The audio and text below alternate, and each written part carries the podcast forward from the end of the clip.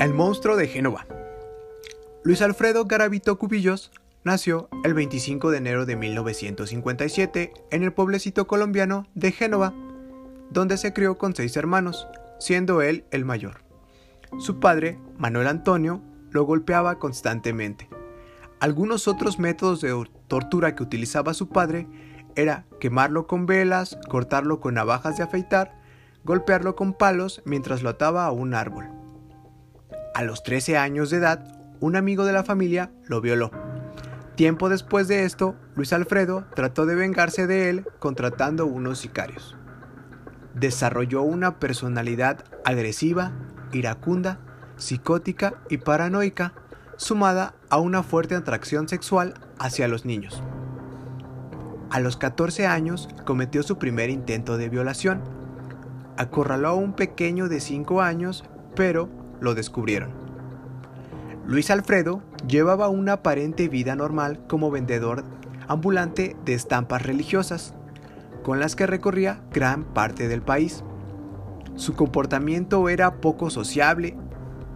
Garavito trataba de calmar sus impulsos con grandes cantidades de alcohol, pero esto solo hacía incrementar más sus estallidos violentos contra aquellas personas que estuvieran delante de él.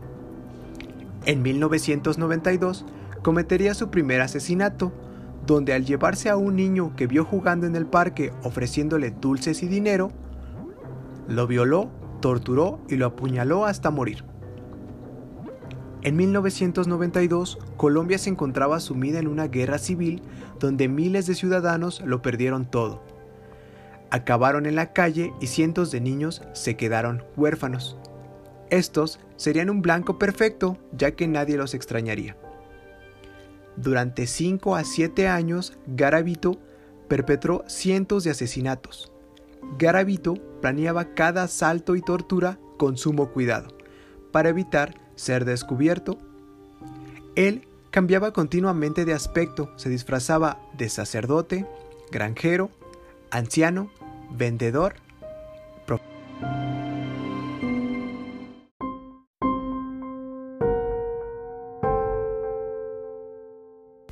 Después, elegía a menores entre 6 y 16 años que vagaban por las calles en busca de comida o simplemente cariño.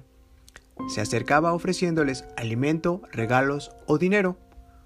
Una vez que tenía su atención y se ganaba su confianza, los animaba a dar un paseo hasta cansarlos, mientras él se iba bebiendo una botella de brandy.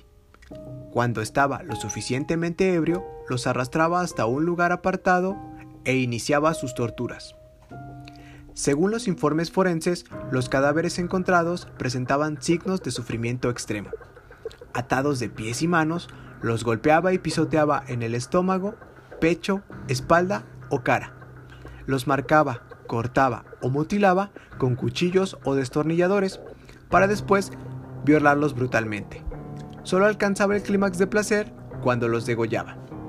Tras asesinarlos, Garavito abandonaba los cadáveres. Mientras sus crímenes avanzaban, se volvió más sádico. Los apuñalaba en las manos, glúteos y por debajo de los riñones, evitando que murieran y degollándolos mientras los violaba. Cuando culminaba, los decapitaba con un machete y les amputaba los genitales para después dejarlos dentro de sus bocas. Algunos les abría el vientre mientras estaban vivos y hacía un pequeño corte largo y profundo suficiente para sacar sus intestinos, pero no para morir en el acto. Llegó a realizar actos satánicos, pues según sus declaraciones, quería contactar al diablo para hacer un pacto por dinero. Pasaron varios años para que las autoridades descubrieran los restos de algunas víctimas. Los primeros se encontraron en 1997 eran tres cuerpos que permanecían juntos, desnudos, maniatados y con las gargantas seccionadas. Fueron encontrados en una especie de fosa y cerca de ahí encontraron una nota manuscrita con una dirección. La dirección era la casa de la novia de Garavito.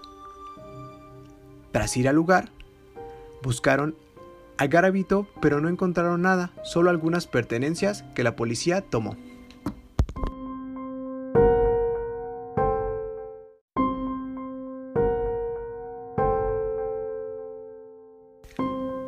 Sus constantes cambios físicos y la utilización de disfraces y nombres falsos dificultaban su detención, mientras los investigadores no paraban de desenterrar a niños mutilados en más de 60 ciudades.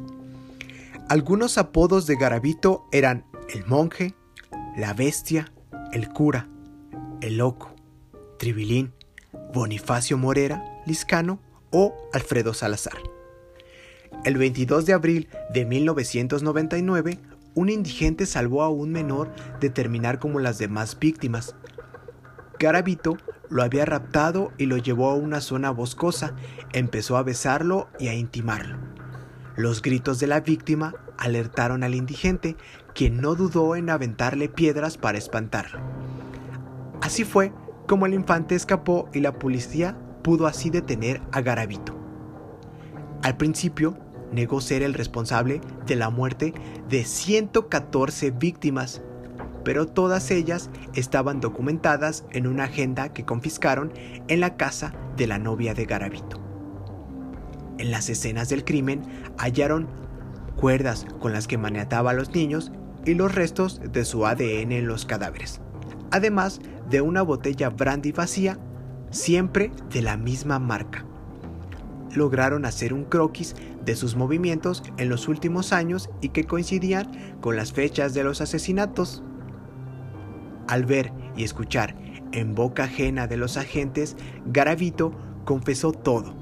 Pidió un mapa y también la agenda donde tenía documentado los crímenes, señalando en el plano donde enterró los cadáveres. Uno por uno desglosó las fechas, las ciudades y el número de víctimas de cada localidad. Garavito confesó, cada vez que yo tomaba, me daba por ir a buscar un niño.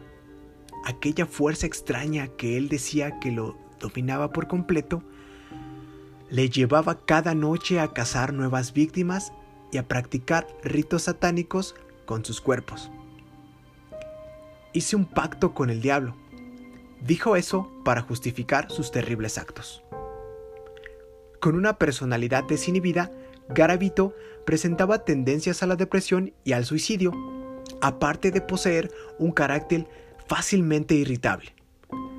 Tuvo que permanecer en una celda de alta seguridad en la prisión de Villavicencio hasta que comenzara su juicio.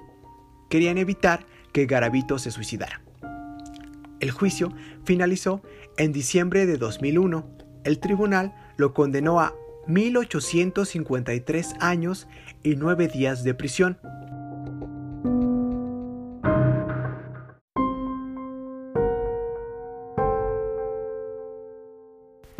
Gracias a su colaboración a la hora de localizar los cuerpos y a que la ley colombiana establece penas máximas de 60 años, Garavito vio su sentencia reducida a 40 años la cual podrá optar la libertad condicional en el 2023. La salud de Garavito se resquebraja. Desde hace años padece leucemia y ha tenido que ser atendido en distintos centros hospitalarios. Actualmente se encuentra en un estado terminal. Hasta la fecha, permanecía en una celda confeccionando pendientes y collares. Le prohibieron salir porque las instituciones penitenciarias temían por su integridad. Por eso evitaban que el colombiano tuviera contacto con otros presos peligrosos porque lo veían a él como el peor de los monstruos. Por mi parte es todo, espero que te haya gustado el contenido del día de hoy. No olvides seguirnos en nuestras redes sociales, búscanos como Analizando el Terror. Si te gustó este video, compártelo con tus amigos, manita arriba y no olvides dejar algún buen comentario o sugerencia de qué te gustaría escuchar. Esto sería todo y sigo analizando el terror.